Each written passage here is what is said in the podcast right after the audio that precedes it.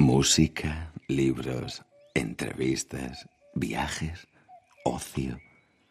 Déjame que te cuente. En Onda Cero con Eduardo Yáñez.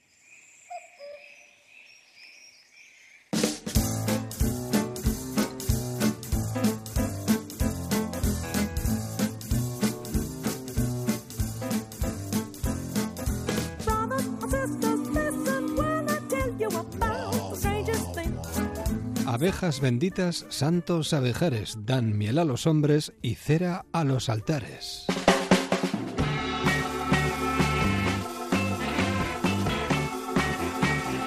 El sabio refranero popular, cada abeja vive en su colmena y no se mete en la ajena.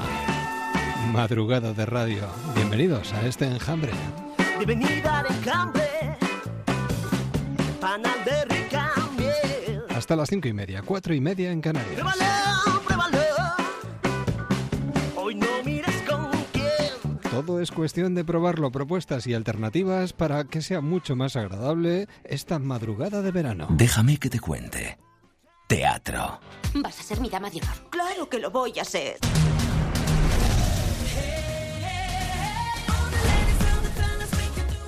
Me alegro de que hayas venido. Por mis damas de honor. Tienes que conocer a Helen. ¡Qué guapa eres! Oh, eres un cielo. La hermana de Daddy. Deja de sentir lástima de ti misma. No, Somos una panda de raritas y lo digo con mucha honra. estoy deseando estar casada y tener hijos. Mi hijo pequeño me dijo que quería pedir una pizza. Le dije, no vamos a pedir una pizza. Y dijo, mamá, vete a tomar por culo. Tiene nueve años. Nueve añitos. La boda de mi mejor amiga es simplemente un referente cinematográfico a este enjambre que tenemos entre nosotros a partir de ahora, aquí en los micrófonos de Onda Cero y a estas horas de la noche. Bueno, vamos a saludar a nuestras invitadas. Sara Cozar, ¿qué tal? ¿Cómo estás? Hola, buenas Bienvenida. Víctor Rogado, ¿qué tal? ¿Cómo estás? Buenas noches, ¿qué tal? Y Nayara Arnedo. Buenas noches. Tres de las seis abejas, ¿puede ser? Eso es. Eh, parte de ese enjambre maravilloso que vamos a poder ver estos días en el teatro. Por cierto, eh, ¿se nos está yendo de las manos esto de las despedidas de solteros? Por, por empezar por algún sitio. Bueno, ¿os yo la verdad que no estoy, no estoy muy puesta en las reales. Sé que Ah. Logroño debe ser una fiesta en la calle Laurel, es lo que me llega, pero... Ah, es lo que te parece- llega, ¿no? Vale. sí, sí, sí. Pero no lo sé. Entonces, esto la verdad que, por un lado, como ocurre en una casa rural, Claro, no es lo mismo. eh, es, un, tran- es es un más- desmadre, más pero, creo que es desde otro sitio, ¿no? no Yo lo digo porque no sé si lo sabéis, pero las despedidas de soltero en España suponen actualmente un negocio de más de 300 millones de euros. Pues mira. Así más o menos Sorprendida me quedo yo. se la celebran unas 300.000 despedidas al año. Bueno, yo creo que es una excusa más para hacer una gran claro. farra y ya está, y punto, Sí, sí, ¿no? y ya está. Bueno, pienso en 300.000, voy a, voy a ser un poco... 300.000 eh, divorcios al año. Pues puede ser. A mí la verdad es que tengo que ánimo. confesar que me dan vergüencita ajena, no lo puedo evitar. O sea, Ya. cuando voy por la calle veo a alguien disfrazado, si ya es a ciertas horas de la noche, no, pero cuando como empiezan a desde la mañana, ¿no? A las Sí, 4 de la tarde sí. o algo, les ves ahí como alicaídos o alicaídas, como queriendo pasárselo bien, pero no pasándoselo bien porque no es ni la tiene ni nada, y hay como todos disfrazados y tal. Uf. Y tenido que dar la nota, que esa es otra, ¿eh? Hay ciudades como Málaga que están en pie de guerra contra las despedidas de solteros. Pues fíjate, fíjate. A mí no me dejaron entrar en una discoteca de Donosti, en una despedida de soltera, que se ¿Por? casaron unas amigas y éramos ¿Por? cuatro o cinco de despedida, ¿Cómo pero como ibas? íbamos medio disfrazadas, en, Sí. "Ven, ¿estáis de despedida de soltera? Yo, sí, pero vamos, somos cuatro amigas que estamos aquí echándonos un par de gin tonic sin No más. entráis. Pues no- y no entramos, oye. Fíjate, no voy a decir cuál. Por, ¿Sabéis a qué ciudades se suele ir habitualmente? Para ya ofreceros toda la información posible antes de hablar del enjambre.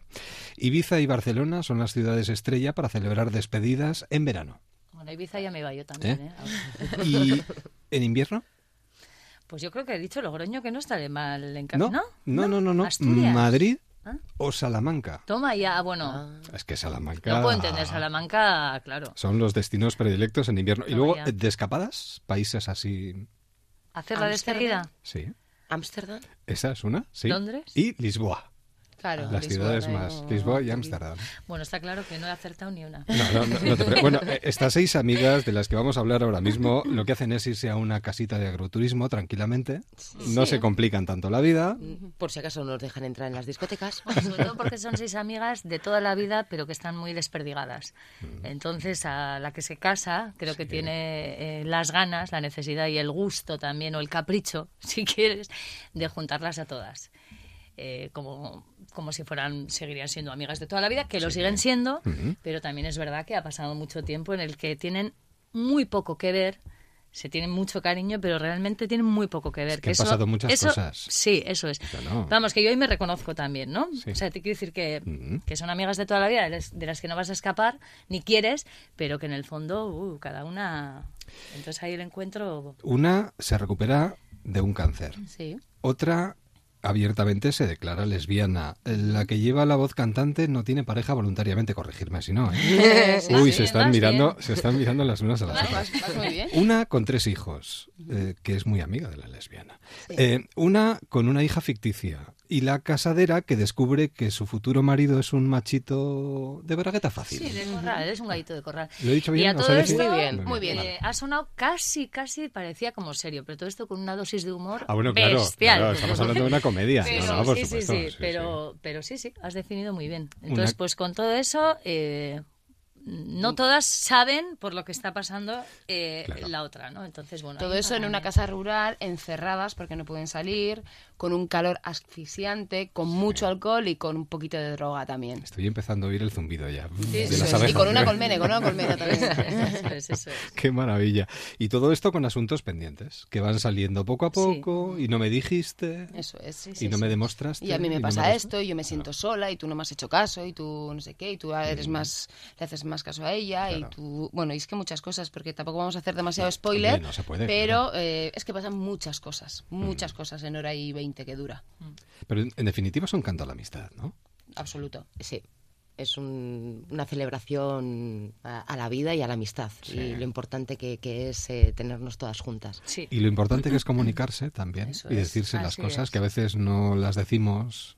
De ahí viene lo del enjambre también, o sea, la conexión con el enjambre es esa, ¿no? Eh, que las abejas son la- los animales que mejor se comunican en el reino animal, entonces Eso esa es la dicen. conexión, eso, Eso dicen. dicen, eso esa es la dicen. conexión que quería hacer Errasti, el autor, Mm. con esto, ¿no? Porque al final es un grupo de amigas que están en un, en un momento X de su vida, cada una con su historia, y en, en ese, en ese contexto, en esa casa, es el momento apropiado para decirse todas las cosas que se quieren decir.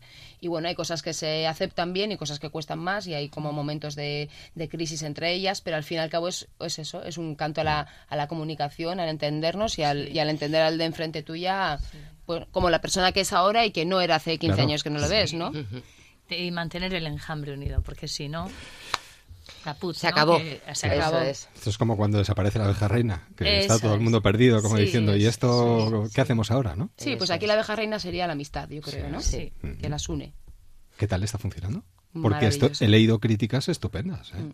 Sí, está funcionando muy bien y realmente, o sea, el éxito además de, de esta función que no es fácil es que está llenando prácticamente todas las... O sea, ha colgado en muchos sitios, no hay localidades. Muchísimos. Y eso es como un valor también. eh, ahora hacer una- Añadido, no, claro, exacto. sí. es la tercera vez que venimos a Donosti. Las dos veces anteriores, en el Victoria Eugenia, en el club y en el principal, se agotaron las entradas absolutamente todos los días. O sea, una semana antes de, de- de estar en el teatro ya estaba todo vendido. Además, Funciona mucho el boca a boca, además, en esta función, muchísimo. La Mucho. comunicación, la comunicación. además este es, es un trabajo que surge además como unión de tres teatros. Sí, eh, bueno, pues es un, como un concurso, digamos, por decirlo de alguna manera, donde la gente, los nuevos dramaturgos y dramaturgas eh, presentan obras, eh, se escogen un par o tres y se trabaja con unos mentores, que suelen ser Mireia Gabilondo, que justo Sí, es la directora la de nuestra obra, y, y Pacho Tellería, entre otros quizás, pero muchas veces son ellos, y van para adelante los proyectos. Entonces esto era como un proyecto pequeñito en un principio, y vamos a hacer unas funciones en el Victoria Eugenia y tal, va a ser una cosa pequeñita, luego igual en, en Bilbao y en Gasteiz, y no sabemos si... Pero lo Ha pequeñito ido creciendo, fue de las creciendo. manos. Sí, sí, sí, este Sí, enjambre va revoloteando. Cuidado con las avispas asiáticas, ¿eh? Ya habéis visto lo que está pasando con ellas. Están llegando no todos- les tenemos Son- miedo. son No, nuestras amigas ya, también. ya, ya, ya. Oye, por cierto, eh, yo no sé si sabéis que se acaba de sacar una app eh, al hilo de lo de las avispas asiáticas. Volvemos al enjambre enseguida para comunicar cuanto antes que hay un enjambre pues, en un sitio determinado. Ah, pues Es que es, es- bueno, es que lo de las ya que estamos hablando de esto, lo de las avispas, durante los últimos días, por ejemplo, solo en Vigo se contabilizan, para que veáis, ¿eh? 140 nidos, os vais informadísimas. 140 nidos activos de avispas asiáticas. En el caso de Asturias, el número de nidos aumentó casi un 160% el pasado año, motivo por el cual el gobierno de Asturias ha lanzado un presupuesto de 150.000 euros para combatirlas. Y es que esto realmente está teniendo eh, sus serios eh, problemas, porque tres personas han fallecido ya ¿Ah, sí? por picaduras el pasado verano Sí. y otras dos este año. Ah, ¿pero por qué? ¿Porque eran alérgicas o porque Pues i- imagino, la- el tema de la alergia es muy importante con esto de las avispas. Y este insecto está afectando además a la biodiversidad de la zona porque se come las Sí, autóctonas y arrasa con todo. Bueno, pues han sacado una app para que tú en el momento, si te la bajas, te la descargas, avisas de que hay una colmena o un enjambre en algún sitio. Estaba pensando yo que se podía crear una app también para las despedidas de soltero, pero bueno, sin más. Para no ir, ¿no? Para No, bueno. venir a eliminarla No, ya. bien, no, no, no, no para no ir, sino para evitarlas. Por Es decir, eso, viene por aquí, me voy por el otro lado, me voy por el otro lado. Buena idea. Bueno, aquí la maternidad está muy presente. Es que esto de la maternidad tiene su aquel, ¿no? No quiero decir mucho porque para no, eh, no evitar sorpresas, aunque algo ya hemos dicho, pero eh, uno de los personajes, que en este caso es el que interpreto yo, pues eh, su miedo, lo que caracteriza a este personaje es que tiene miedo a la maternidad. O sea, quiere, pero tiene miedo a ser madre, a ser una mala madre, a no hacerlo bien. Entonces, en ese delirio, pues llega a hacer cosas que, que no te puedes ni creer para demostrarse a sí misma que puede ser una buena madre. Hay otro personaje que tiene tres hijos y habla también pues de, de lo duro que es, ¿no? Que de hecho lo dice en un momento, que les quiere un montón y toda esa mandanga, pero joder, qué duro es eh, estar en mi casa, saber que vosotras salís y yo no puedo, no sé qué. Bueno, es un tema que está ahí, la paternidad no, porque no hay hombres, pero bueno, eh, en este caso la maternidad, pues sí, está ahí. Es un tema importante, a nuestra Está. edad sobre todo, que Hombre. nos va tocando antes o después o no, pero está un poco ahí la cosa. Sí, sí. Eh, es para todo tipo de públicos, pero un grupo de amigas yendo al teatro, Hombre, radiografiando un poco su... es que la verdad que, que de, de hecho, cuadrillas de chicas que vienen a verla es que dicen, "Buah, es que yo La sería clavado". esta. Yo- sí, sí, Sí, al sí. final la vida somos estereotipos también de alguna manera, ¿no? Entonces, es verdad que, que todo el mundo se lo puede pasar bien, pero la verdad que si va una cuadrilla de chicas también, de cuadrilla, Sí. Uh. Déjala que golpee. oye, es mi energía, ¿eh? Oye, pues en ya. todas las entrevistas. y además como que salen con ganas de celebrar y celebrar eso, la amistad. Y de decirse decir, las cosas a la cara también. Sí, también. Pues Pero los hombres también disfrutan muchísimo y se vienen en cuadrillas de hombres también y dicen, joder, qué envidia, qué disfrute de, de función, porque a ellos también se les quedará Claro. cositas como... ¿no? Y seguro que nos ayudará a conoceros un poquito, o a conocernos un poquito mejor, ¿no? Sí. Y a saber que no somos tan diferentes. Sí, en el fondo, Sí, la verdad es que es. la amistad por encima de cualquier otra cosa. ¿Estáis en San Sebastián hasta cuándo? Del 7 al 11 de agosto. Del es decir, 7 al este 11. miércoles entramos y terminamos el domingo. ¿Estáis en el...? Teatro principal, Teatro principal. y el sábado con un doblete, a las 8 y a las 11 y media. Bueno, pues desde aquí a todos los visitantes, a todos los que se pasen por San Sebastián, y si no, que esperen un poquito, porque estáis de gira. Vais a llegar a todos los rincones. Espero que este enjambre se vaya... Eh, sí, empezamos, pues en septiembre volvemos como a la gira y tenemos un montón de bolos ya hasta abril o así, pues no sé qué decirte, pero habrá unos 30 bolos o no sé, y lo que saldrá. Pero vamos, que quien la quiera ver si está en Donosti aproveche ahora. Hombre, claro. No vaya a ser que luego igual llueve otro día y no pueden ¿Luego ir. queremos o- ser como la avispa asiática, invasoras? Sí. Sí, hombre, claro. Llegar a todos los teatros. No, no, a todos, a todos. Además, hacer, ge- generar eh, enjambre allí. Eso. Sí, para eso, que se quede y, se vaya sí. expandiendo. Aparte del teatro, ¿en qué estáis eh, cada una de vosotras? Eh, Bueno, en otros proyectos de teatro también. Ahora justo estoy aquí con Nayara Arnedo en una cosita especial que hacemos en mi casa. Ah, Un- yo vivo en un caserío maravilloso y hacemos Sí. teatro de jardín. ¿Qué me dices? Sí, Qué sí, sí. bonito. Muy Es una bonito. experiencia Estaban- preciosa. Sí, sí, la obra se llama Valium, es una, un texto escrito y dirigido por Javi Alonso y estamos ella y yo ahí mano a mano. ¿Y qué pasa? Que tenemos que ir al caserío. A tu Hay que ir al caserío y es para un Ah. aforo de 50 personas. Trabajamos los viernes y los sábados y la verdad que, que, claro, venderse a uno mismo, pero sí hay que No, no, véndete, véndete. Porque es siendo. Sí, éxito sí, es que funciona muy bien. Ya llevamos varios años haciendo. El año pasado estuvimos con, otra, con otro espectáculo y este año hemos vuelto con Valium. Y pues entre la cercanía, entre que la obra es un gusto de verla, porque es realmente un viaje emocional mano a mano de dos chicas una hora, y, y el hecho de tener la proximidad, la proximidad que estamos muy muy encima del público, el público encima nuestro, y luego el entorno, que es una maravilla, pues pues la verdad Es que- una es pasada. un lujo. Qué bien. Yo he ido ya tres veces a verla ¿Ah, sí? y sí, sí, es... Pero es como los microteatros también, que están funcionando también, que son para un público muy reducido y uno tiene la sensación de que forma parte del Sí. espectáculo. Pero con ¿no? mucho espacio, que también Claro, se claro. agradece. Y diferencia y- del micro es que son formatos de más cortos, Claro, ¿no? Este realmente sí, es una sí. hora y da, da tiempo a, a meterte en la historia de lleno y a vivirla muy de cerca. Habrá que ir al caserío un día a. Oye, Te lo recomiendo, ¿eh? cosa, si vienes- un planazo, ¿eh?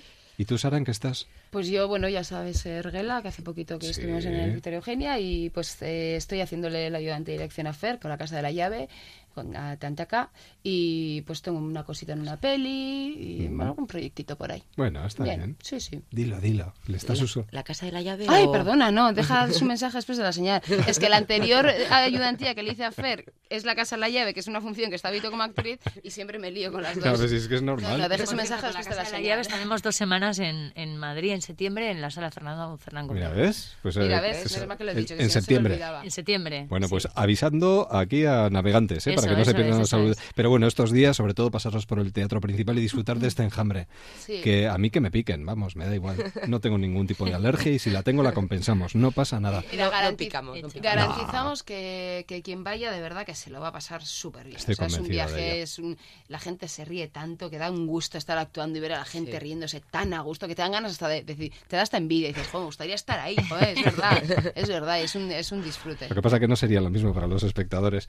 Sara, Vito, Nayara, que salga todo muy bien, que tengáis un feliz verano y benditas vosotras que hacéis disfrutar a la gente que está de vacaciones. Así que a disfrutar gracias. también. Gracias, qué bonito. Em, ¿Cómo era aquella letra? la- la- la- na- na- na- na- ni- na- no, no, no, no, no, eso empieza en fa. Espera. Na- ni- no, na- Déjame, no, na- déjame que, que yo te, que yo te diga. No, no, no, no, no. No, sí, era- va por ahí. espera. Déjame empieza.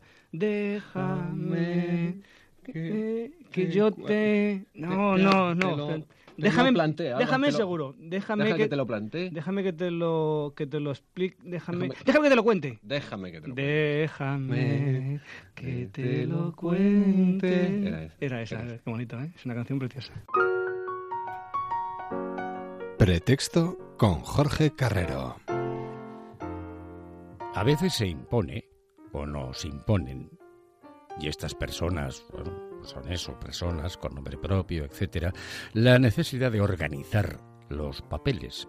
Y aquí se incluyen toda suerte de elementos salidos de una imprenta, eh, facturas pagadas y sin pagar, eh, folletos publicitarios y un larguísimo etcétera.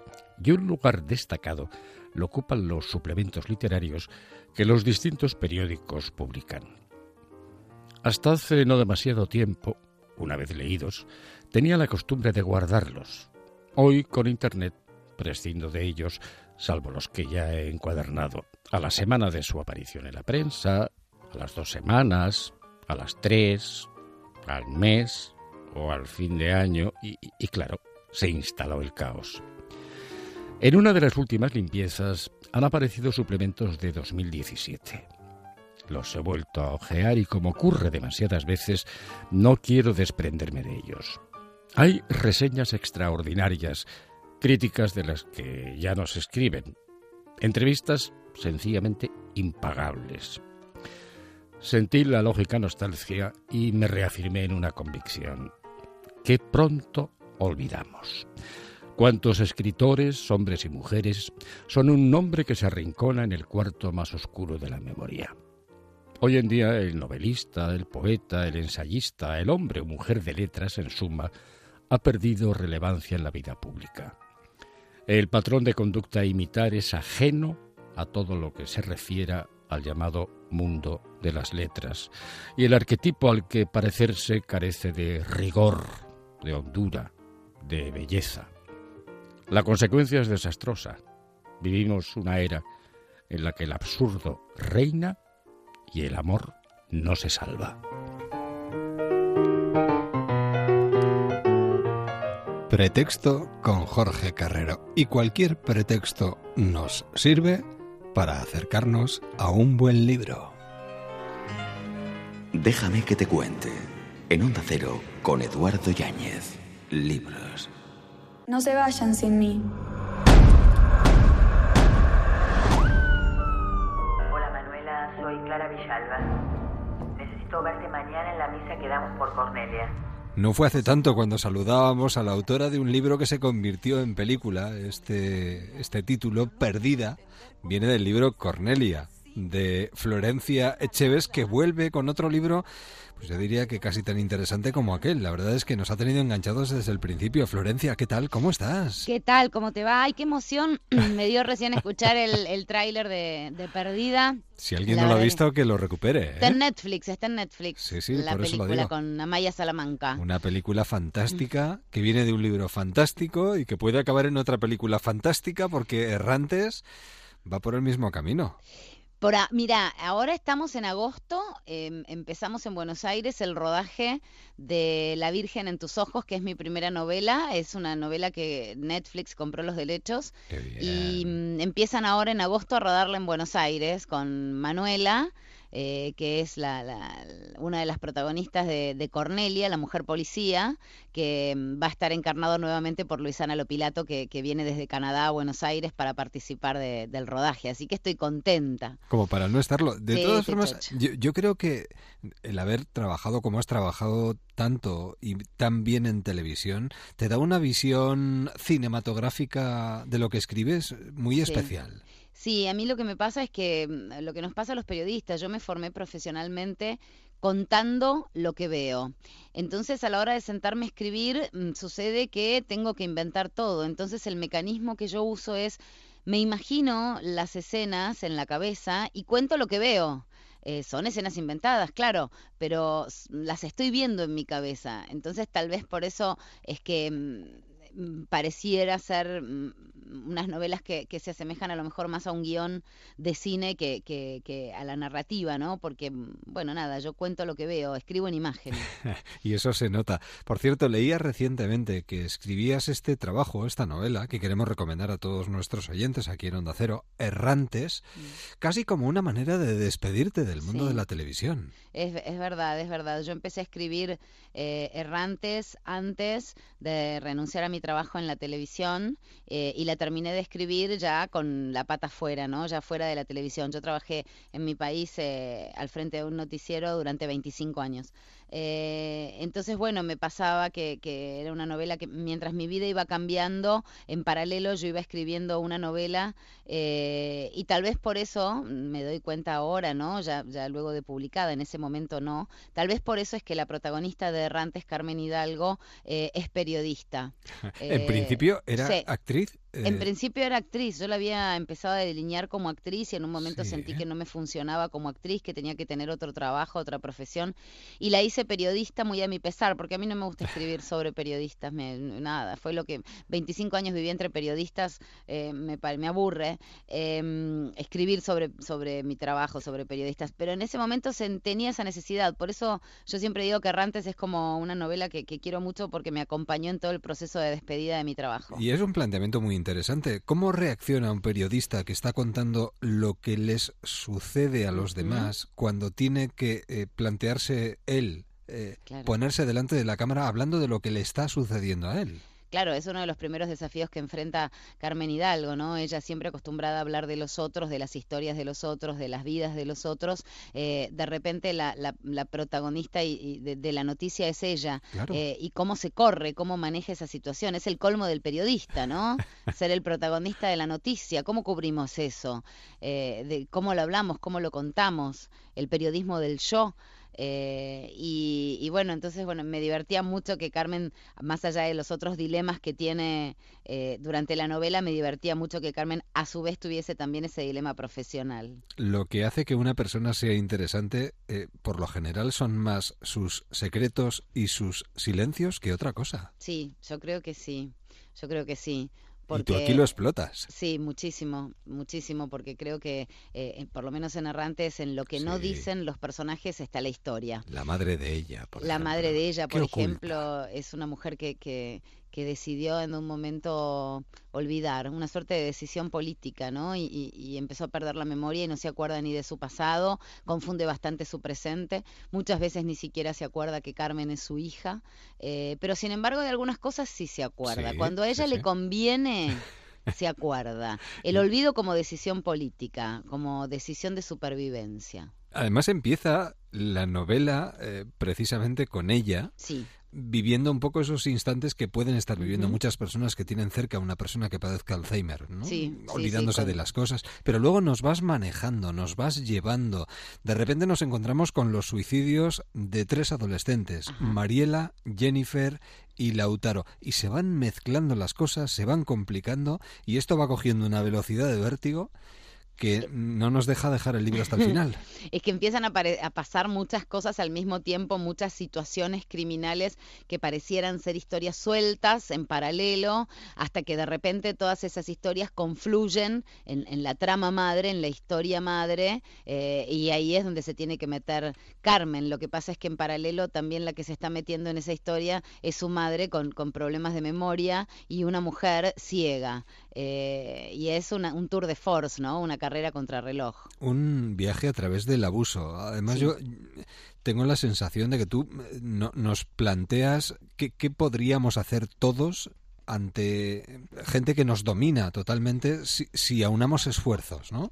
Sí, el poder de los débiles. Sí. Como le digo yo, ¿no? Es el, el subject, el, el, el- el pitch de, de, digamos, de la novela. Cuando yo la empecé a escribir, pensaba en eso, ¿no? En, un grupo de personas débiles, eh, en un grupo de personas fuertes y pensaba en qué pasaría si pongo a esas personas frente a frente y las pongo a competir eh, por sus vidas adentro de un universo un- que funcione como campo de batalla y ese universo es el mundo de las sectas. Eh, y, y- eso es lo que sucede, digamos, todos los personajes, los débiles y los fuertes se ponen en tensión y en un momento ya no queda claro quién es débil, quién es fuerte, empiezan a mezclarse los roles de cada uno de ellos. Viaje a través de, del abuso, del mundo de las sectas, Mm. de el macho cabrío, de ese rey del abuso, ¿no? Es una novela muy coral, además, donde además nos haces plantearnos cosas muy serias. El tema de los suicidios de los adolescentes realmente nos hace pensar en cosas que están ocurriendo hoy en día. Sí, claro. eh, Con las redes sociales de fondo. Exactamente, exactamente. Eh, a mí hay un tema que siempre me preocupó, incluso antes de Internet y antes de las redes sociales, que es el tema de la maldad, ¿no? Cómo la maldad, cómo nos construimos como personas. eh, somos malos cuando nacemos y, y nos van educando para que no seamos malos. eh, somos buenos y después nos volvemos malos. ¿Cómo, ¿Cómo es el mecanismo? ¿Somos algo de eso? ¿Somos buenos? ¿Somos malos? Un poquito de cada cosa. Nunca, nunca esa respuesta yo, yo la encontré, eh, pero sí tengo claro que existe la maldad y que la maldad eh, se cuela últimamente en, en- en esta nueva eh, herramienta maravillosa que es Internet y las redes sociales y se cuela y nosotros creemos que estamos en nuestras casas con nuestros chicos eh, en la habitación, en la seguridad del hogar y a lo mejor el diablo se está colando por la pantalla del ordenador o la pantalla del celular. ¿no? Eh, las redes sociales y la Internet como, como, como vía de difusión de la maldad.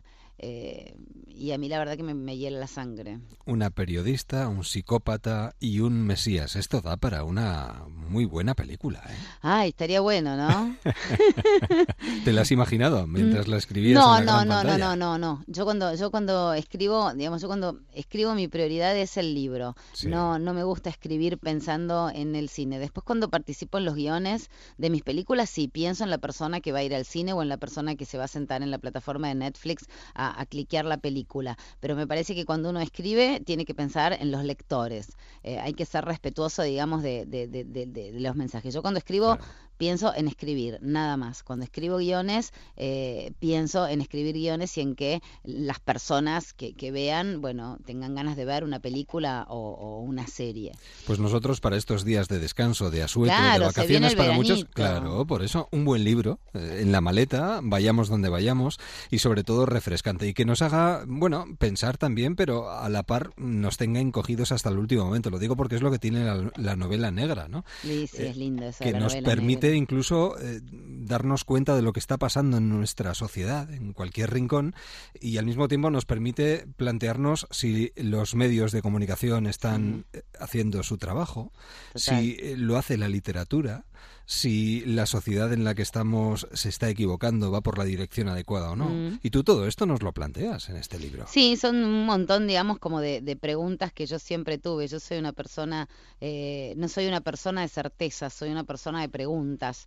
Eh, y siempre tengo mil preguntas, ¿no? Como bueno, como vos, que sos periodista. Los periodistas estamos todo el tiempo preguntándole Preguntando, todo a los demás y preguntándonos todos a nosotros mismos. Eh, y entonces, bueno, a mí me gusta mucho, digamos, que todas estas preguntas que yo me hago, plantearlas en una historia, en una trama, con personajes, para que después, a lo mejor, este, quienes las leyeron después se queden conversando con alguien e intenten darle una respuesta. Si la encuentran, que me la manden. Ahora dedicada exclusivamente a la literatura. Sí, sí, sí, sí. Ahora me, me estoy dedicada a, a escribir novelas de ficción y a escribir los guiones, ¿no? Guiones de mm, proyectos audiovisuales. Eh, Participé en el equipo de guiones de, para Netflix de La Virgen. Y ahora, bueno, estoy con, con otro proyecto para el año que viene también audiovisual, pero bueno, no se puede decir mucho porque también es una plataforma internacional y no se puede decir, Pues ¿viste? es- que son muy, son muy, son este como muy, muy, muy, muy, no sé cómo se dice acá, la, voy a ver una palabra que se pueda. que. Confidencialidad. Tienen Piden- confidencialidad, pero son como muy, como en mi país se dice viejo hucha. Ya. No sé cómo se dice acá. En mi país se dice viejo hucha, que es el que guarda, guarda, guarda, guarda, ¿viste? Y Sí, sí, muy, celo- muy celoso, muy celosos, cautelosos. celosos de la información. Sí, sí. Pues en este caso nosotros no somos nada cautelosos recomendando errantes, porque además, eh, de verdad, vamos a disfrutar muchísimo leyéndolo y siempre es un placer leer a, a Florencia. Y a mí me gusta que me lean porque así yo vengo. Claro, y La- eso, lo único que yo necesito es que ustedes me lean para que yo pueda venir acá, a, es que me vuelve loca de amor. pues lo que vamos a hacer es emplazar la próxima cita al año que viene para que nos hables de ese próximo proyecto. Ahora, de Eh, momento, lo que hacemos es meternos en este trabajo, errantes, y además recomendamos a todos nuestros oyentes, porque de verdad que merece la pena, si no la han visto todavía, recuperar esa antigua película, bueno, antigua, no es tan antigua, eh, perdida, que fue la que está en Netflix desde el año pasado. Eso, así que no- un año tiene nada. salió como fruto de Cornelia y merece muchísimo la pena verla. Así que que vayan dos recomendaciones en vez de una Y solamente. tiene una protagonista española, Maya Salamanca, sí, sí, que, que está hace de la fantástica. sirena, la sirena que es un glamour, una cosa, eh, es una sirena fabulosa, Maya. Así vamos por la vida y ahora lo que tenemos que hacer es llevarnos un libro con nosotros, Errantes, de Florencia Echeves, Editorial Planeta. Florencia, que pases un buen verano y a seguir escribiendo, por favor. Bueno, prometo, como en mi país es invierno, me conviene más. Porque en invierno es más fácil encerrarse a escribir. Pues que disfrutes del invierno también, que Y tiene voy su a encanto. escribir, ¿eh? voy a escribir, así me vengo en el verano de ustedes. Muy bien, pues nos vemos y hablamos el próximo verano. Un beso muy Dale, fuerte. muchas gracias eh, por el Adiós, cariño. Hasta la próxima. Hasta la próxima. Déjame que te cuente. En Onda Cero con Eduardo Yáñez. Música. Blah. So all we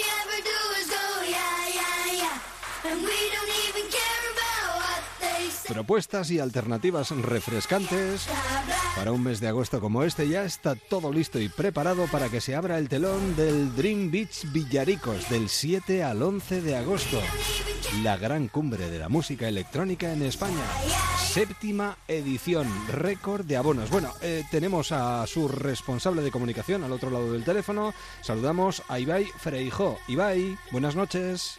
Buenas noches. ¿Qué tal? ¿Cómo estás? Imagino que Muy bien. ilusionado y encantado, ¿no? Sí, ilusionado, encantado, con muchos nervios, trabajando a tope, porque esto es un rompecabezas con mil piezas que estamos intentando colocar ahora a última hora. Parece que todo va bien y parece que vamos a tener el mejor Dream Beach de, de- de la historia del festival. Menuda programación este año, ¿eh? Eh, sí, la verdad es que nosotros nos esforzamos año a año por revalidar nuestro título de mejor festival de música electrónica de España y bueno, nos pasamos todo un año persiguiendo a los mejores DJs del mundo con ofertas, con contraofertas porque los queremos tener a todos aquí. Y bueno, y lo hemos conseguido. Este año pues están Armin Van Buren, que creo que está sonando de fondo, si no escucho mal. Sí, sí, no, no, Pues- estás escuchando muy bien, tienes el oído muy fino. Sí, efectivamente. Y tenemos a Steve Aoki, tenemos a Steve Angelo, tenemos a Paul Kalbrenner, a Martínez Brothers. En fin, eh, podría seguir diciendo artistas hasta 100, porque es más o menos la cantidad de artistas internacionales que vienen.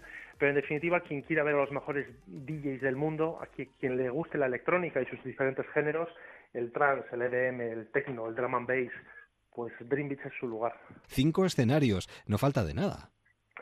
Pues eh, eso intentamos hacer y eso hemos conseguido en las últimas ediciones y, y vamos a hacer de nuevo en esta edición. Nosotros nos caracterizamos, aparte de por traer a los mejores DJs del mundo, eh, nosotros eh, lo que tratamos es año a año de seguir sorprendiendo a los Dreamers con unos montajes técnicos, audiovisuales, con unos escenarios verdaderamente asombrosos y en este momento pues estamos dando los últimos retoques a nuestro escenario principal, que digamos que es la joya de la corona del festival este año. Es un festival de 90 metros de ancho, 36 metros de alto, eh, con un frontal eh, revestido con 400 metros cuadrados de pantallas LED, eh, 800 aparatos de iluminación, con forma de pirámide, de tal manera que va a parecer un, un templo en el que el DJ, digamos, pues va a ministrar a las multitudes el, el don del baile y, y va a ser algo verdaderamente espectacular. Y luego eh, me gustaría remarcar también una novedad de este año, porque muchos, eh, cerca de 30.000 jóvenes van a vivir cinco días eh, de, de experiencia intensa musical, pero también con el camping de fondo. Y este año creo que tenéis unas cápsulas de 3 metros cúbicos importadas de Japón. Cu- cuéntanos esto, Ibai. Sí, mira, mm, quienes conozcan un poquito Japón o bueno, hayan visto las noticias, eh, muchas veces eh, habremos visto esta especie como de hoteles japoneses Sí. en los que la habitación es una pequeña cápsula eh, de no sé cuántos son, 3, 4, 5 metros cúbicos, en los que justamente cabe una cama o cabe un espacio para dos personas y dentro pues están acondicionados, la temperatura es idónea, tienen luz. Eh, estas cápsulas eh, de, los, de los hoteles cápsulas japoneses. Bueno, pues este año hemos querido innovar en nuestra área de camping, hemos querido traer este tipo de cápsulas, pues para ofrecer algo diferente. Y la verdad es que están teniendo bastante éxito. Se han, eh, se han vendido, pues no sé si son en torno a 100 de estas cápsulas y hay gente pues que va a vivir la experiencia de Dream Beach y dormir luego por las noches en la zona de acampada en ese tipo de cápsulas orientales. Eh, estamos a tiempo todavía. Por supuesto que sí, todavía quedan entradas. Eh, pues mira, la forma más fácil de comprarlas es en nuestra página web, que es www.dreambeach.es y, eh, y si no, pues eh, también pues eh, puede cualquiera conducir hasta el hasta el pueblo de Villaricos en Almería y tenemos ahí varios puntos con taquillas y comprar la entrada ahí mismo, porque tenemos un, un recinto tan grande de 500.000 metros cuadrados que por mucho que se llene de gente, nosotros esperamos entre 40 y 50.000 personas al día, eh, to- todavía tenemos aforo para más, más gente. O sea, que te quiero decir que la gente puede venir fácilmente al festival y eh, eh, confiados de que va a- va a quedar entradas en taquilla. Sí, además se han fletado autobuses hasta Villaricos, además, ¿no? Para facilitar los desplazamientos, todo tipo de facilidades para que esos jóvenes o esas personas que se acerquen estos días disfruten desde primera a primera hora de la mañana. Pues sí, efectivamente. Nosotros eh, tenemos eh, conciertos en horario de tarde, desde las 4 hasta las 9. A las 9 se abre el recinto principal de conciertos Sí. con, con tres escenarios, con diferentes géneros, y la música suena pues hasta las 9 de la mañana. Así que es un festival que se puede aprovechar de día y sobre todo también de noche. Pues es una buena alternativa y de la misma manera que algunos jóvenes y no tan jóvenes están haciendo el Camino de Santiago, otros están peregrinando ya al Dream Beach porque, vamos, tenemos unos días por delante de lo más intensos. Ibai, que salga todo estupendamente. Gracias por compartir unos minutos de radio con nosotros esta noche y lo convertimos en una alternativa más de este mes de agosto. Suerte y a disfrutar. Gracias a vosotros. Un abrazo, hasta pronto.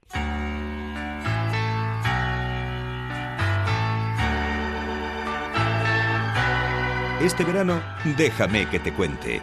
Onda Cero. Aunque el camino sea estrecho, el polvo se pegue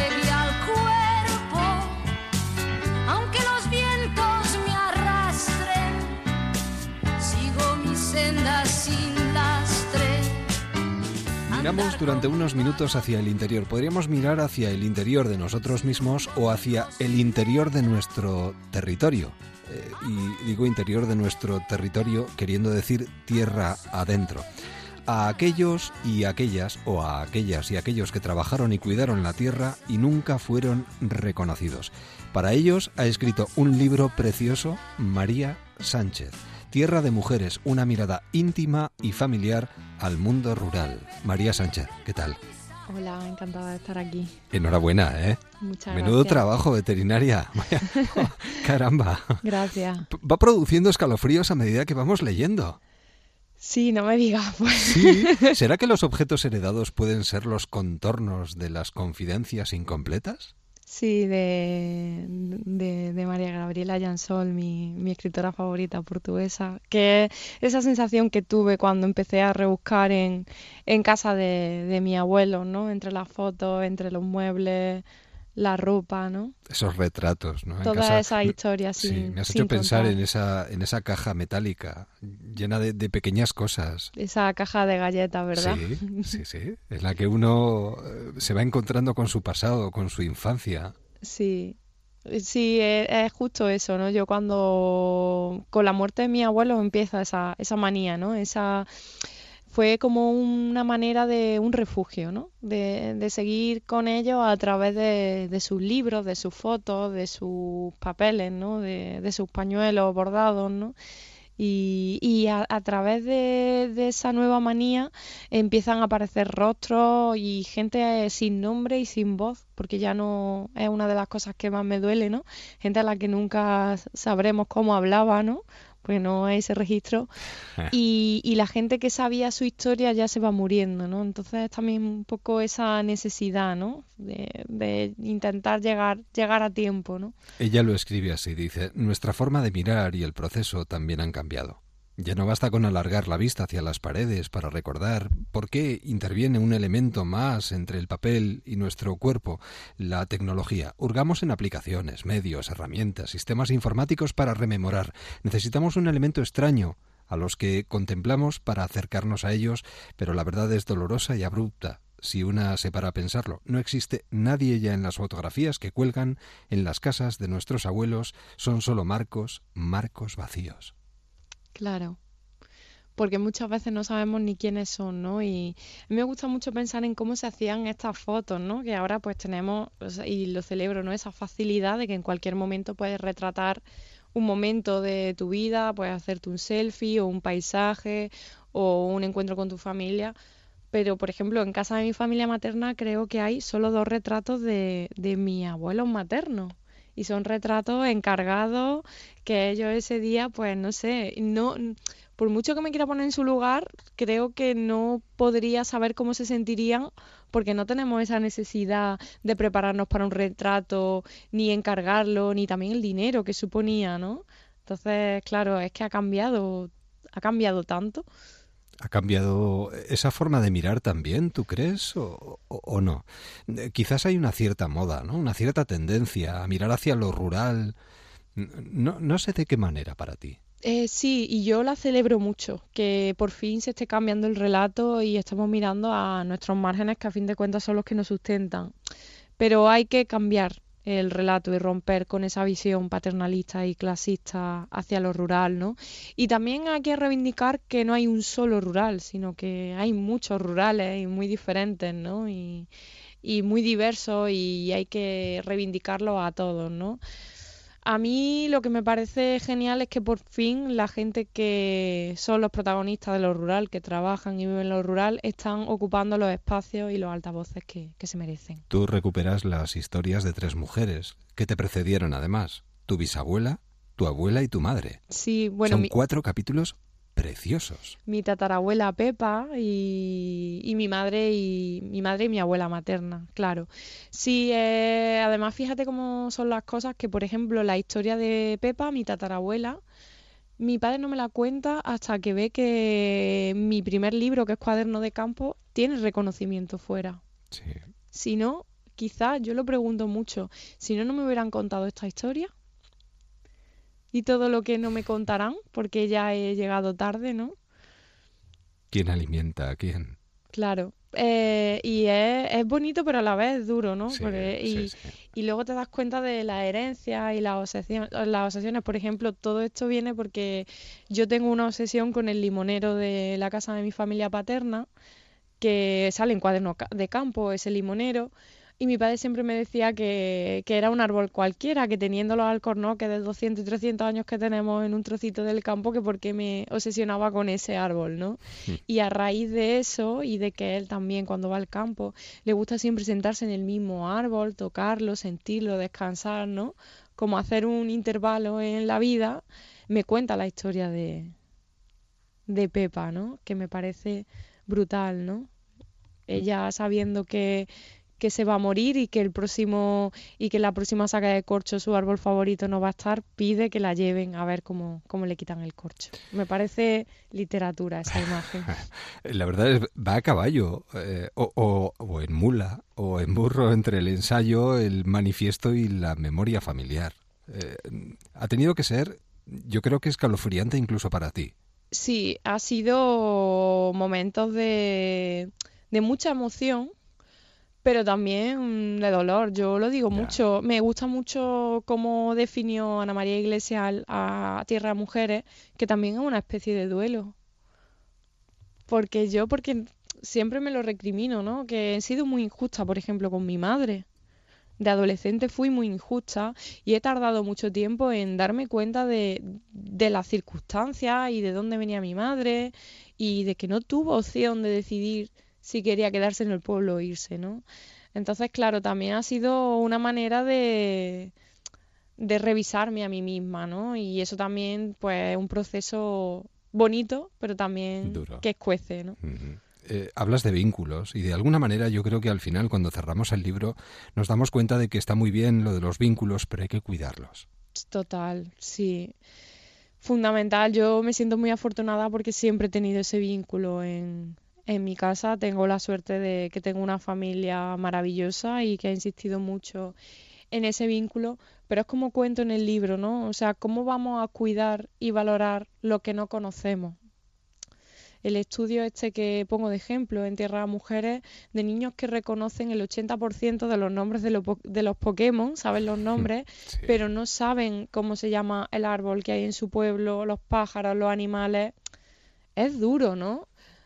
Pero claro, es que si no se les enseña y si no se valora, ¿cómo, cómo, es como, o sea, existe lo que se nombra, ¿no? Hay que, y eso es fundamental. Y pasa también con la comida, ¿no? Si no sabemos cómo se hace mm, lo que tomamos, lo que cogemos de las baldas del supermercado, qué trazabilidad tiene, qué historia, qué manos lo han hecho posible, tampoco lo valoramos, ¿no? Y, y, y creo que es fundamental. Hay que reelaborarse y alimentar y alimentarse. Y- Total. Y, este libro nos realimenta, sobre todo nos hace conectar con, yo, yo creo que con esa persona que todos llevamos dentro y que de alguna manera mira a su infancia, a, a todo lo que le ha precedido y lo valora de una forma muy especial porque está cargado de matices y sobre todo pensando en ellas. Qué poco están valoradas. Claro, es Qué que poco las hemos tenido en cuenta sí, no, y qué sí. importantes han sido para que esta tierra esté como está y, y haya llegado a donde ha llegado.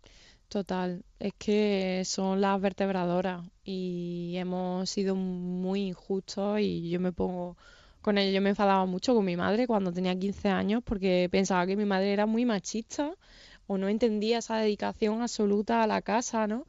Y claro, muchas veces, claro, ahora lo ves desde, desde otra óptica y dices, claro, es que, o sea, mi madre con 12 años la quitan del colegio para coger aceituna, no tiene opción, decir, oye, ¿qué quieres estudiar? Muchas veces los hijos y las hijas somos muy egoístas porque nos pensamos que la vida de nuestras madres comienza cuando nos tienen a nosotros. Y pasamos por alto las inquietudes de nuestras madres, qué querían ser, qué, qué esperaban de la vida, ¿no?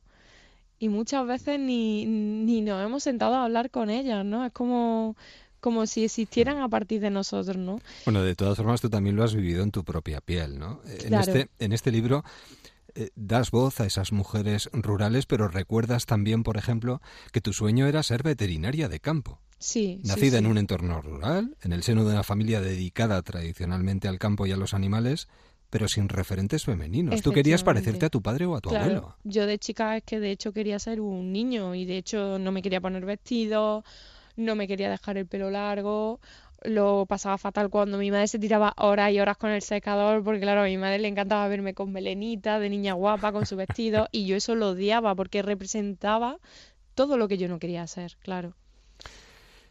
Eh, tierra de mujeres, es que se me multiplican las preguntas, pero el tiempo se nos escapa. Tierra de mujeres, es que María Sánchez da para mucho y este libro da para sentir muchos escalofríos uno detrás de otro a medida que nos vamos introduciendo en sus páginas. Es un- todo un fresco y es tan delicado como la portada. Esa Sí. niña abrazando a ese corderito.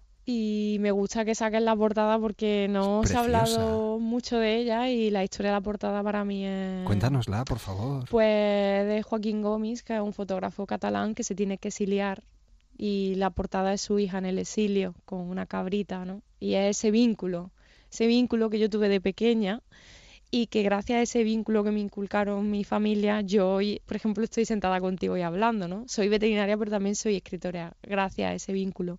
Y la fotografía de, de Gomis lo retrata ta- tal cual, ¿no? Es una fotografía preciosa, como el libro. Se merecía una fotografía así. Un libro dedicado a todas esas mujeres y a todo ese campo del que venimos y que nos ha hecho ser lo que somos. Eh, lo que no tenemos que hacer es perder ese vínculo y dejar de cuidarlo. María, un verdadero placer, de verdad. Muchísimas Nada, gracias. mío, muchísimas gracias, de verdad. Cuídate mucho y hasta siempre. Un abrazo. Breves historias de nosotras. Quiero hablaros hoy de Silvia Cuevas Morales, una mujer a la que quiero y admiro. Es, ante todo, una poeta y activista feminista. Nació en Chile, pero se crió en Melbourne, donde su familia tuvo que exiliarse durante la dictadura de Pinochet. Se licenció con honores en filología hispana. Fue profesora, pero sus inquietudes viajeras le trajeron a España en 1996. Ha trabajado como periodista y traductora de los grandes textos del feminismo. Su producción literaria es enorme, tanto como cuentista como, como poeta. Cada día, desde su perfil de Facebook, publica una biografía de mujer y yo me siento honrada y feliz, felicísima de ser su amiga. me ha dado. Como la mejor manera de celebrarla y conocerla es a través de sus versos, vamos a ello. Hay noches aparece en su libro De Apátrida, Diario de un destierro, y está editado por La Astura en el 2018. Y quiero dar las gracias a Silvia que se ha elegido entre tantos poemas y se explica con estos versos que ha elegido para que yo los lea en su nombre. Chubasco y la voz tan tierna de mi bien amado. Hay noches, hay noches que mis dedos se vuelven torpes, que no atinan a encontrar el sosiego, que buscan a tientas, ramas y hojas, intentando aferrarse a las raíces que el calendario hace crujir con el inexorable paso del tiempo. Hay noches en las que me pierdo en fotos desvaídas, en las que intento hallar la paz garabateando versos en las paredes. Noches en las que me invade la nostalgia, los recuerdos que creemos enterrados, pero que de repente afloran, quitándonos la respiración, clamando en medio del silencio. Un gesto familiar, una sonrisa, unas manos que nunca más acariciaremos, unos ojos cuya mirada jamás volverá a brillar. Hay noches en las que me nacen todos mis muertos. Con ellos anduve ciudades y charcos. Silvia Cuevas Morales. Breves historias de nosotras de Susana Cosca. Y así llegamos a las 5, 4 en Canarias. Yo no soy esa que tú te imaginas, una señorita tranquila y sencilla. Ahora la información aquí en Onda Cero y después de las noticias continuamos. Esa niña sí, En Déjame que te cuente. esa no soy yo. Yo no soy esa que tú te creías, la paloma blanca que te baila al agua, que ríe por nada, diciéndose a todo, esa niña sí, no, esa no soy yo. No podrás presumir jamás de haber jugado con la verdad,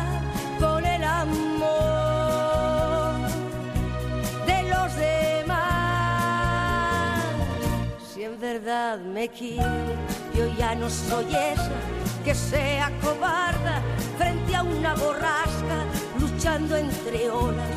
Encuentra la playa esa niña sí, no, esa no soy yo.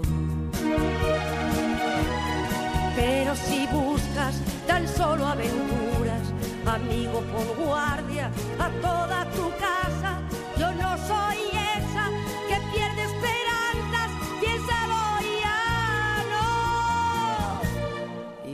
soy esa que tú te imaginas, una señorita tranquila y sencilla que un día abandonas y siempre perdona a esa niña sí, no.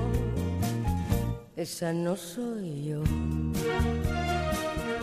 Esa niña sí, no. Esa no soy yo. Esa niña sí, no. Esa no soy yo. Esa niña sí, no. Esa no soy yo. Esa niña sí. Déjame que te cuente, quédate en onda cero.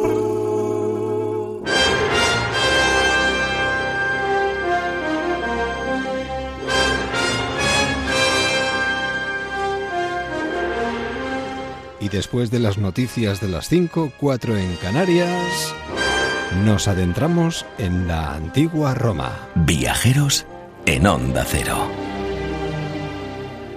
Nos ponemos en plan viajero y qué tal si nos vamos, bueno, con Néstor Marquesa, donde él nos indique, pero a Atenas esta noche, Néstor. Buenas noches. Muy buenas noches. Atenas, ¿por qué? Claro, mm, podría parecer que cuando pensamos en, en Atenas nos viene a la mente la, la- la Grecia clásica, ¿no? Sí. La, la época de Pericles y, y ese poder y ese esplendor que tenía en, en aquella época. Pero es que la verdad es que entre los siglos II y I antes de Cristo, pues toda Grecia quedó integrada dentro del poder de Roma y a pesar, eh, en este caso, de que fue Roma la que conquistó la Hélade, fue Grecia la que se expandió culturalmente por, por todo el imperio romano a través de su cultura y de su lengua. ¿no? Conocer la historia y la filosofía griegas, así como hablar el griego, eran símbolos de, de alta cultura y de alto estatus entre los romanos. Y de hecho, muchos emperadores sentían verdadera pasión por, por Grecia y por el gusto heleno. De hecho, al emperador Adriano le daban el sobrenombre jocoso de Graeculus o pequeño griego y además puso de moda dejarse la barba como los, como los filósofos griegos, porque hasta entonces en Roma eh, lo normal era el, el afeitado más limpio posible para los aristócratas. Y además Adriano pues decidió eh, renovar la ciudad de Atenas eh, porque él amaba la cultura griega y precisamente una buena parte de lo que vemos hoy en Atenas es de la Atenas romana y por eso es tan importante, por ejemplo, concluyó la construcción del templo de Zeus olímpico, uno de los más grandes de- del mundo griego, eh, construyó una biblioteca, renovó el gran ágora y todo eso lo podemos ver hoy en día, esas piedras que están allí gracias a, a, en este caso, a Adriano, Sí, también al sí, emperador sí. Augusto, que, que, bueno, que amaban la cultura griega y que, bueno, podemos imaginarnos un poco cómo sería entonces esa ciudad antigua eh, de, de Atenas, que luego fue evolucionando poco a poco y como todas las ciudades, y ya lo hemos dicho varias veces, se van reconstruyendo sobre sí mismas tantas y tantas veces. Y además en Atenas tenemos una curiosidad muy interesante y es que no solo podemos ir a verla físicamente, sino que además podemos imaginarla en su estado original gracias a la descripción que de toda ella hizo el gran viajero Pausanias a mediados del siglo II, que es una lectura deliciosa y maravillosa para hacer también, aunque sea un viaje virtual, ¿no? Un Sí, viaje eh, lector letras, a través de, efectivamente de estos textos de Pausanias del siglo II. Una verdadera maravilla, una recomendación muy clara y una visita a Atenas que te deja maravillado con los restos de esa ciudad de Pericles, pero también con los de la ciudad romana. Y si vamos con un buen guía, mucho mejor, porque creo que con Néstor Marqués podríamos incluso acudir a, a Atenas. ¿no? Así es, así es, porque todos los años organizo viajes a, a lugares de la antigua Roma, del mundo romano, además viajes arqueológicos muy, especialis- muy especializados que, que son para muy poquitas personas, para que sean personalizados totalmente y que, bueno, si alguien quiere información y quiere venirse al año que viene, porque los de este año ya están totalmente Sí, completos, sí, sí. eh, pues puede enviar un correo pidiendo esta información a contacto arroba antiguaroma.com o a través de las redes sociales en Antigua Roma al Día. eh, puedes encontrarnos por arroba antigua barra baja Roma. En Déjame que te cuente, viajamos a la antigua Roma con un guía de excepción, Néstor Marqués. Néstor, buenas noches, hasta el próximo día. Muy buenas noches.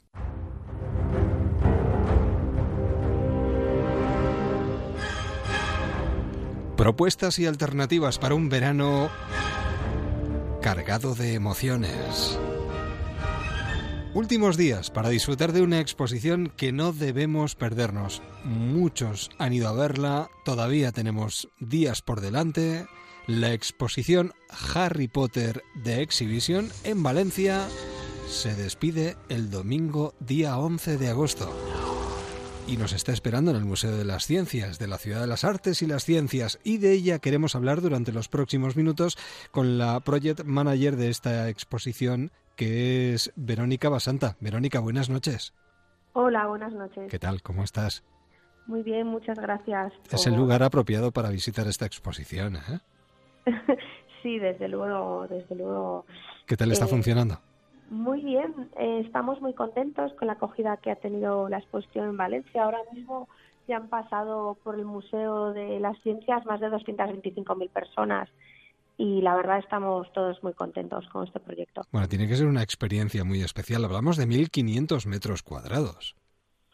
Sí, eh, son 1.500 metros cuadrados donde se recrean los escenarios más famosos de todas las películas de Harry Potter y eh, dentro de esos escenarios se pueden ver cientos de objetos originales que se han utilizado en las películas como el traje de Harry Potter en, en la piedra filosofal, que fue la primera de las películas, varitas, eh, bueno, pues muchísimos objetos que todos los fans de Harry Potter reconocerán a primera vista. Vestuario, atrezo y también criaturas fantásticas de, la, de las diferentes películas. Sí, así es. La verdad es que bueno, es un espacio en el que eh, yo creo que podemos viajar, ¿no? A través de, del cine a, algo que nos ha marcado de una u otra manera y se ha convertido, pues yo diría que en un fenómeno mediático, ya no solo del mundo del cine, sino del, del mundo de la literatura y de muchas cosas más que han venido detrás de, del cine y de los libros. Sí, yo creo que Harry Potter es uno de los personajes eh, más famosos ahora mismo que han que han salido, digamos, de, del mundo fantástico en los últimos años. Hace muchos años ya, hace 21 o 22 años que se publicó el primer libro y desde ese momento no han parado de crecer los fans en todo el mundo. Y la verdad es que es un fenómeno el de Harry Potter que llega a mucha gente de diferentes edades, de diferentes perfiles, que les vemos cuando vienen a la exposición eh, con muchísima emoción por ver todas estas piezas originales y salen encantados. Además ha estado, sí, sí, no te iba a decir que la exposición ha estado ya en Boston, Toronto, Seattle, Nueva York. La verdad es que ha, ha recorrido diferentes partes del mundo, recibiendo a cerca de 6 millones de visitantes y creo que que concretamente en esta exposición de Valencia se incluye un nuevo espacio que eh, se expone por primera vez en España.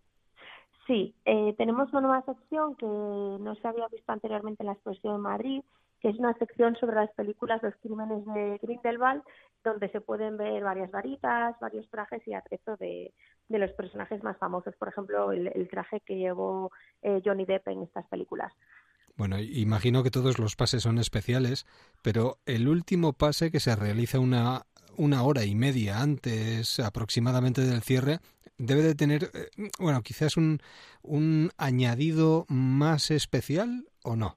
Eh, no siempre. Eh, es que depende mucho de, de los visitantes que ten- del perfil de los visitantes que Claro. tengamos cada día. Claro. Porque, bueno, eh, la exposición incluye dos, eh, dos salas que son un poco más interactivas, donde hay una animación, digamos, y un- la primera de ellas es donde tenemos el sombrero seleccionador que recibe a todos los visitantes y selecciona a algunos de los visitantes que tengamos cada día en la exposición y les dice a qué casa eh, de Hogwarts pertenece. Y bueno, no siempre el último, la última entrada de gente en la exposición es la más emocionante, porque a veces tienes niños que se emocionan mucho y disfrutan mucho, o gente adulta también en ese momento. Y bueno, depende un poco entonces del, Claro. del día, pues el, el, el día, el momento más emocionante es diferente.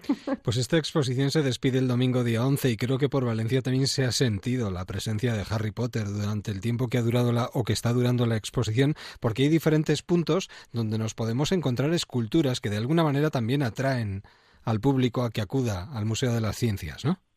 Sí, hemos tenido cuatro esculturas de cuatro eh, bueno, objetos y personajes súper representativos de las películas, como la escoba Nimbus 2000, eh, el elfo Dobby eh, o el monstruoso li- libro de los monstruos, por ejemplo, y, y los hemos tenido distribuidos en diferentes puntos de Valencia, han tenido muchísimo éxito, eh, gente haciéndose fotos todo el día sin parar, y justo ahora, la semana pasada, eh, hemos decidido cambiar de sitio las esculturas para que la gente vaya a visitarlas a lugares nuevos y bueno, la verdad es que ha sido un éxito. La gente de Valencia se ha volcado muchísimo con la exposición. Pues ahí queda la invitación y es una de las propuestas para, para estos primeros días del mes de agosto. Verónica, muchísimas gracias por compartir unos minutitos de radio con nosotros esta noche aquí en Déjame que te cuente y que tengas un buen verano, tú también. A vosotros igualmente. Un saludo y gracias, hasta pronto. Un saludo, hasta luego. Déjame que te cuente. En Onda Cero, con Eduardo Yáñez. Entrevistas.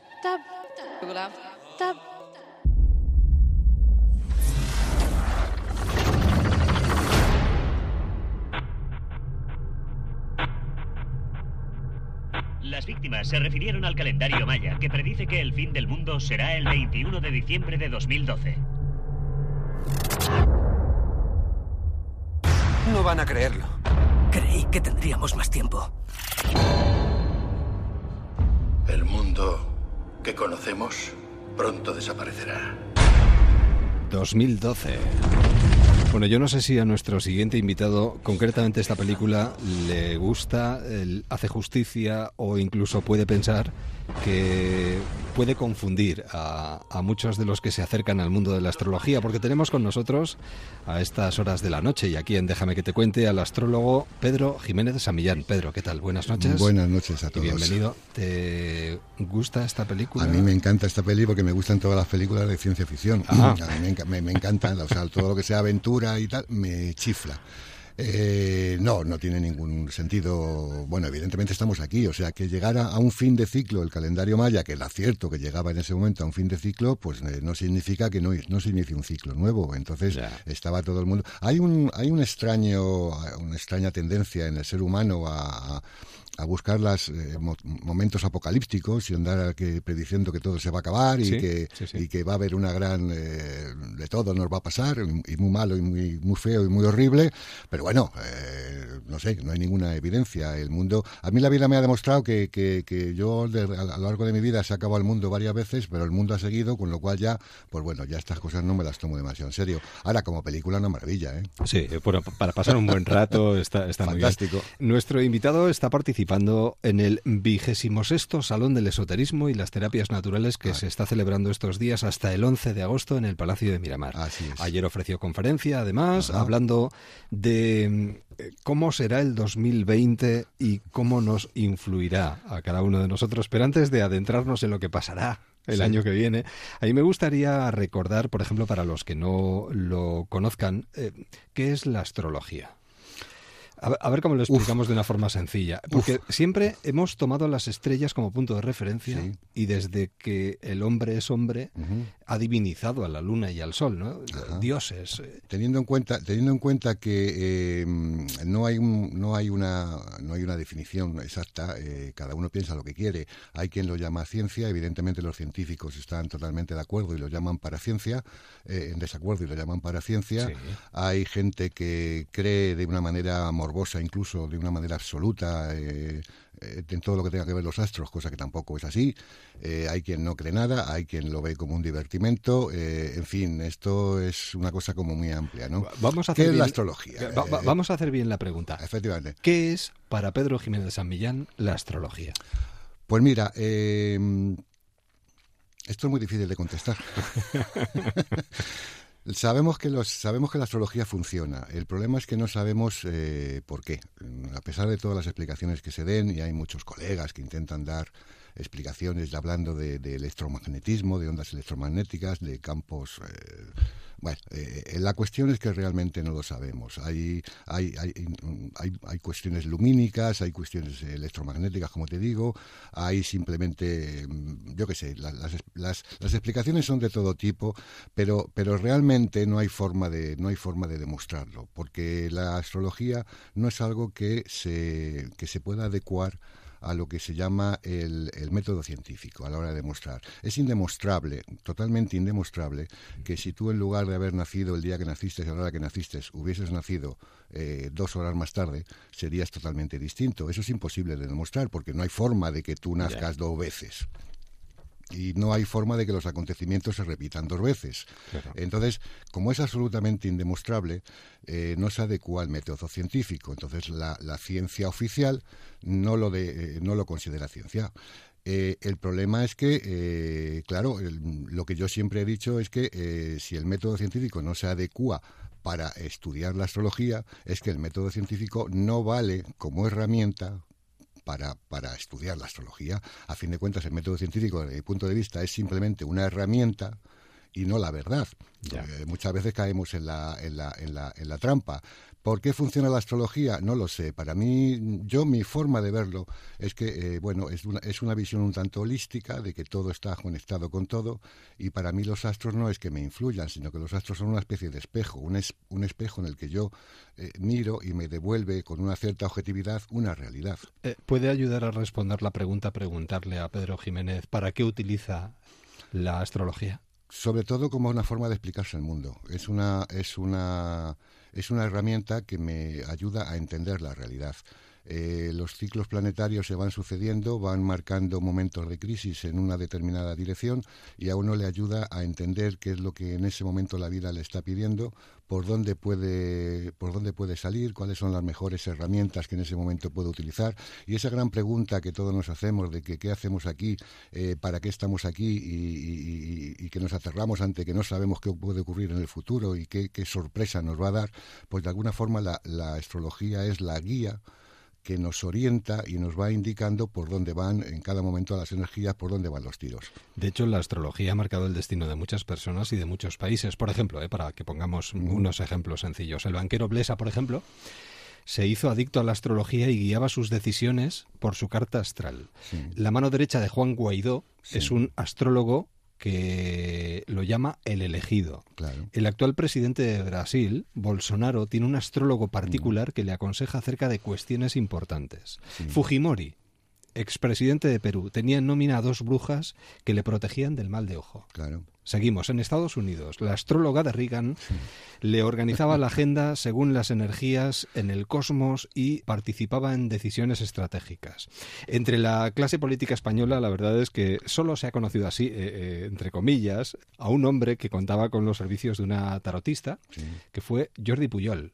Ella se llama Adelina, era andorrana, y después de más de una década realizándole rituales de sanación con un huevo en la espalda, se mudó a Barcelona, donde el expresidente consiguió una cartera de clientes muy importante para ella.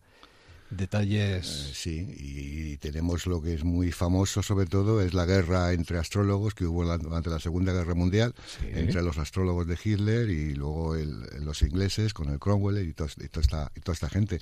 Sí, eh, la gente, mm, a ver, a partir de que la persona se da cuenta de que la astrología funciona, eh, lógicamente empieza a utilizarla y empieza a intentar ver cuáles son los momentos adecuados, los momentos óptimos, cuándo estás a favor de las, del cielo, cuándo remas a favor y cuándo, y cuándo si te pones a remar vas a estar remando contra corriente. Esto le ocurre a gente muy normal, muy cotidiana y también le ocurre a los famosos y a los poderosos. A partir de que el individuo, da igual la escala social que tenga, descubre que esto le puede ser útil, lo empieza a utilizar. El problema de los, astro- de los astrólogos que trabajan para políticos eh, es que suelen politizarse. Evidentemente. Entonces llega un momento en que pierden la objetividad. Y como pasa en todas las profesiones y en todos los... Claro, no, es que, es que es así. En- Sí, en un sí, primer sí. momento, en un primer momento, si yo trabajo para un líder X, pues eh, en un primer momento, pues soy objetivo y le cuento cuándo sí y cuándo no. Pero si me termino eh, afiliando, digamos, ¿no? a ese a ese líder, llega un momento en que eh, pierdo toda la objetividad a la hora de analizar eh, a, a de analizar esos Los posibles datos, pronósticos, sí, esos sí, sí. datos y evidentemente pues eh, que, que estén con un con un astrólogo o con un tarotista detrás no garantiza un éxito total, garantiza un, un cierto éxito durante un tiempo mientras ese astrólogo funciona. A sus 87 años, el astrólogo puertorriqueño Walter Mercado es uno de los, digamos, gurús en estos momentos. Y eh, lo que más me llama la atención es que vuelve con fuerza esto entre las nuevas generaciones, porque Lucía Gaitán, por ejemplo, es una astróloga e instagramer que está teniendo muchísimo éxito entre los más jóvenes ahora mismo en las redes sociales, porque claro, esto también facilita la comunicación. Claro, es que se, se pongan como se pongan, por mucho que nos la prohibieran eh, y, la, y la Iglesia lo, declara, lo declarara anatema, por mucho que se, que se, pongan, que se opongan a ello, eh, la astrología está ahí, forma parte del ser humano, forma parte del acervo cultural, forma parte de la memoria histórica, de, de- de- está en nuestros genes. Y buscamos respuestas. Y evidentemente buscamos respuestas. Y si esa respuesta en un momento determinado se encuentra con, pues, pues evidentemente claro que se empieza a utilizar. Oiga, que no es científico, bueno, ¿y a mí qué? Eh, a mí me funciona, ¿no? Eh, como decía Galileo, eh, y sin embargo se mueve. Así. Bueno, pues el que, se, el que se está moviendo por el Salón del Esoterismo estos días es Pedro Jiménez, que además durante todos estos días hasta el final del salón ejerce con sus consultas Sí, sí, en los pasillos Sí, del- palacio. eh, sí, efectivamente. Hay una zona en la que la gente puede consultarse. Lógicamente, ahí tenemos una limitación, eh, de una forma un poco general. Se, se le puede hacer a la persona su carta astral, indicarle mm, líneas generales un poco de por dónde van los tiros, pero suficiente. eh, mm, para que vean el momento que están viviendo, para que puedan entender qué es lo que les está pasando, por dónde pueden salir, en qué momento se acaban esos periodos problemáticos y cuándo empiezan a venir las oportunidades. Y efectivamente se va a la consulta y bueno, eh, es una herramienta que responde. Y la prueba de que responde es que llevamos, como, como ahí dice, es el 26, Sí, el sí, sí. 26, por lo tanto llevamos 26 años viniendo, 26 años llevo viniendo yo. Con un éxito impresionante. Claro, claro, porque Impresionante. eh, esto pasa como todo. Una vez que lo conocen, eh, una vez que le pierden el miedo, pi- pi- pierden el- la sensación de que se van a encontrar allí con un con un tipo con una bata y un cucurucho, cosa que no es como como puedes verme, no. Sí, no- sí, no- vamos. No, no voy con cucurucho en la cabeza. No. Soy un tipo muy normal. Muy una, normal. una vez que se pierde el miedo y se, y se, y se ve lo que es, y pues efectivamente, pues eh, uno descubre que ahí hay respuestas y lógicamente, pues año tras año. Claro. Pues buscamos una respuesta ya para terminar y es cómo se presenta el 2020. Pues ¿Qué es lo muy que chungo. Sí, ¿eh? Bueno, el 2020 está, está bastante chungo. Sí, es que hay una cuestión. Estamos, yo sé que esto es muy manido porque se suena mucho, pero estamos en un, en un fin de ciclo. No se trata de la era del acuario ni tonterías de estas, sino que estamos en un fin de ciclo en cuanto a que las grandes conjunciones que se van, dan- que se van repitiendo eh, están a punto de cambiar de elemento, van a pasar de la tierra al aire eh, y estamos en un momento en el que, bueno, de ajuste, en el que todos los, los pa- el paradigma va a cambiar, todos los elementos que han estado funcionando durante los últimos 240 años, toda la época del, del capitalismo, todo eso está en crisis y lógicamente a la hora de adaptarse a algo totalmente nuevo, pues empieza a salir pues todo eso que no era válido, que le llamamos corrupción, que le llamamos, eh, yo qué sé, hipotecas basura, llámalo como Sí, quieras. sí, sí. El caso es que todo esto, lógicamente, se está, se está movilizando y, y- y estamos acercándonos a un, a un punto muy crítico en el que todo lo que no es válido se va a poner en cuestión. La gente está empeñada en, en- en convencernos de que la crisis se ha acabado, pero la crisis no se ha acabado. La crisis simplemente eh, ha tenido un pequeño descanso, pero la cosa va a más. Y el año 20 y 21 van a ser, especialmente el 21, Sí. van a ser muy, muy, muy problemáticos. Luego, a partir de ese momento, ya la cosa se estabiliza y según los, eh, los ciclos planetarios que manejamos, ya la cosa se va a estabilizar y va a estar suave hasta el año 60. Si llegas a verlo, eh, pues eh, hay hasta entonces vas a tener tranquilidad. hay que pasar el 20 y el Hay 21. que pasar el 20 y el 21, pero el Claro, 20 y el 21 claro. van a ser bastante problemáticos, por lo que te digo, porque eh, estamos en un fin de ciclo y, lógicamente, eh, cuando se hace balance, pues sale toda la porquería que había por ahí por la trastienda. ¿Es un buen momento para tomar decisiones o mejor posponerlas un poquito? Pues depende. Es un buen momento para soltar todo lo que de alguna manera te esté fastidiando. te- o sea, cuanto más libre vayas, mejor. Porque ahora mismo todo lo que sean eh, grandes inversiones y, y meterte en problemas o correr riesgos financieros, realmente está O problemático. sea que el consejo es soltar lastre. Yo sí, yo lo que aconsejo a todo el mundo es soltar lastre. Vamos a ir perdiendo peso y sobre todo vamos Lo a ir siento, ¿eh? No, Siento- no, no, bueno, bueno, es lo que es lo que hay, es lo Claro. que dicen los astros, además. Efe- Es lo que dicen los astros. Y vamos a ir perdiendo peso para aligerar esa subida hacia el Palacio de Miramar. Es una cuestecita de nada, ¿eh? pero ahí está el Salón del Esoterismo hasta el día 11 y uno de esos especialistas, una de esas personas que nos puede atender y nos puede decir qué decisiones podemos tomar a corto plazo en nuestra vida, es nuestro invitado de esta noche, Pedro Jiménez de San Millán, al que le agradecemos muchísimo que haya compartido unos minutos con nosotros. Ha sido, Pedro, ha sido un placer. feliz estancia Muchas gracias. y que los astros nos acompañen. Y que nos veamos por allí. Venga, un abrazo. Hasta Un luego. Así, de madrugada llegamos a las cinco y media, cuatro y media en Canarias. Enseguida, tiempo de deportes. El transistor. Nosotros volvemos mañana. Feliz jornada. Tiempos nuevos, tiempos salvajes. Toma un arma, eso te salvará. Levántate y lucha, esta es tu pelea. Levántate y lucha, no voy a luchar por ti.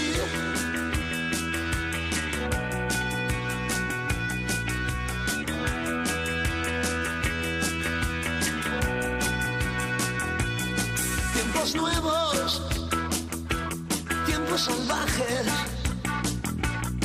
Toma tu parte, nadie regala nada. No hay nada sin lucha, ni aire que respirar. No eres un juguete, levántate y lucha ya.